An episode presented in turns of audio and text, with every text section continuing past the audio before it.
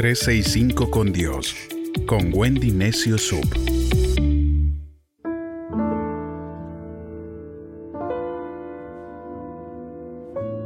...26 de abril... ...Salmo 42... ...prosperando en tiempos difíciles... Versos del 1 al 9 de este Salmo 42 nos dice, Así como el siervo jadea anhelando el agua, te anhelo yo, Dios. Tengo sed de Dios, del Dios vivo. ¿Dónde hallarlo para ir a estar en su presencia? Día y noche mi pan son mis lágrimas, y mientras tanto mis enemigos se mofan de mí. ¿Dónde está ese Dios tuyo? dicen burlones. Mi corazón se consume en la tristeza al recordar aquellos tiempos. ¿Cómo olvidarlos? Cuando guiaba a una gran multitud hacia el templo en días de fiesta, cantando con gozo, alabando al Señor. Entonces, ¿por qué desalentarse? ¿Por qué estar desanimado y triste? Espera en Dios, aún lo alabaré de nuevo. Él es mi Salvador y mi Dios. Sin embargo, aquí estoy, deprimido y sombrío, pero meditaré en tu bondad desde esta tierra donde fluye el río Jordán, en donde se eleva el monte Hernón y Misar. Escucho el rugir del enfurecido mar, mientras tus olas y la agitada marea me derriban. Sin embargo, día tras día, derrama el Señor sobre mí su constante amor, y por la noche entono sus cánticos y elevo oración al Dios que me da la vida. Oh roca mía, clamo, ¿por qué me has abandonado? ¿Por qué tengo que sufrir estos ataques de mis enemigos? Este salmo es una oración de alguien que estaba sumergido en la oscuridad. Y aunque no encontramos la palabra depresión en la Biblia, podemos deducir fácilmente que el salmista estaba atravesando por un momento de depresión. Es cierto que hay inseguridad en el futuro, que hay crisis mundial. En este salmo vemos el corazón vulnerable de David. No fue el que tenía superpoderes, ni que pensaba que todo lo podía en Cristo que lo fortalece. Lejos quedó el campeón, el de la mente positiva, porque todos, sin excepción, pasamos por una temporada de depresión. ¿Sabes qué es lo que tienen en común General Electric, Hewlett Packard, IBM y Microsoft? Todas estas empresas fueron innovadoras. Se crearon durante severas crisis económicas o durante una depresión. Los momentos difíciles han servido como catalizadores para la creatividad y la innovación, y también para los logros a lo largo de la historia en la humanidad. Las noticias de un descenso en la economía o un aumento en los problemas personales pueden tentarnos a creer que si me las arreglo para sobrevivir, tal vez pueda vivir un día más, un mes más, un año más. A menos de que estemos atentos, podríamos llegar a desarrollar esa mentalidad de supervivencia y eso impide que se libere nuestra fe. ¿Cuáles eran los síntomas de la enfermedad del salmista? Verso 1 y 2. Él sentía sequía. Verso 3. Le faltaba el apetito. Verso 4. Estaba nostálgico. Versos 5 y 6. Estaba confundido.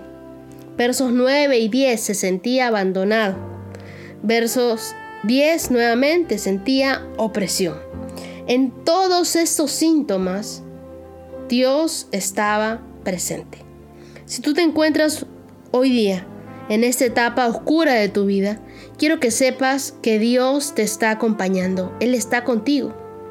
El doctor Martin Lloyd Jones solía decir que la mayoría de nuestras depresiones son causadas debido a que pasamos mucho tiempo escuchándonos a nosotros mismos en vez de hablarnos a nosotros mismos. ¿Te habías puesto a pensar en esto? Escucharse a uno mismo es dejar pasivamente que nuestra mente vaya a la deriva y comience a caer cada vez más profundo en el hoyo. Hablarse a uno mismo requiere diligencia activa, requiere hablarte con el alma, con las verdades que sabemos acerca de Dios. En otras palabras, requiere autoliderarse. En los versos 5 y 11, el salmista vuelve en sí y dice, ¿por qué voy a desanimarme y por qué voy a estar triste? Volveré y lo alabaré. Él es mi Dios y mi Salvador. Él se habla a sí mismo, se confronta y se cuestiona, ¿por qué me voy a angustiar? ¿Por qué voy a tener miedo? ¿Acaso no he salido de cosas peores? Pondré en Dios mi confianza. A veces necesitamos autocontrolarnos, autocorregirnos y aprender a hablarnos. No te dejes llevar tanto por tu corazón, por tus pensamientos, déjate llevar por tus convicciones y por tu fe.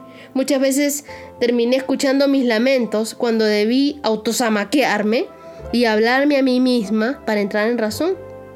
Si ponemos nuestra confianza y nuestra esperanza en Dios, Dios nos hará prosperar incluso en el desierto. Nos dará prosperidad aún en los momentos difíciles. Eso no significa que no vamos a sentir tristeza.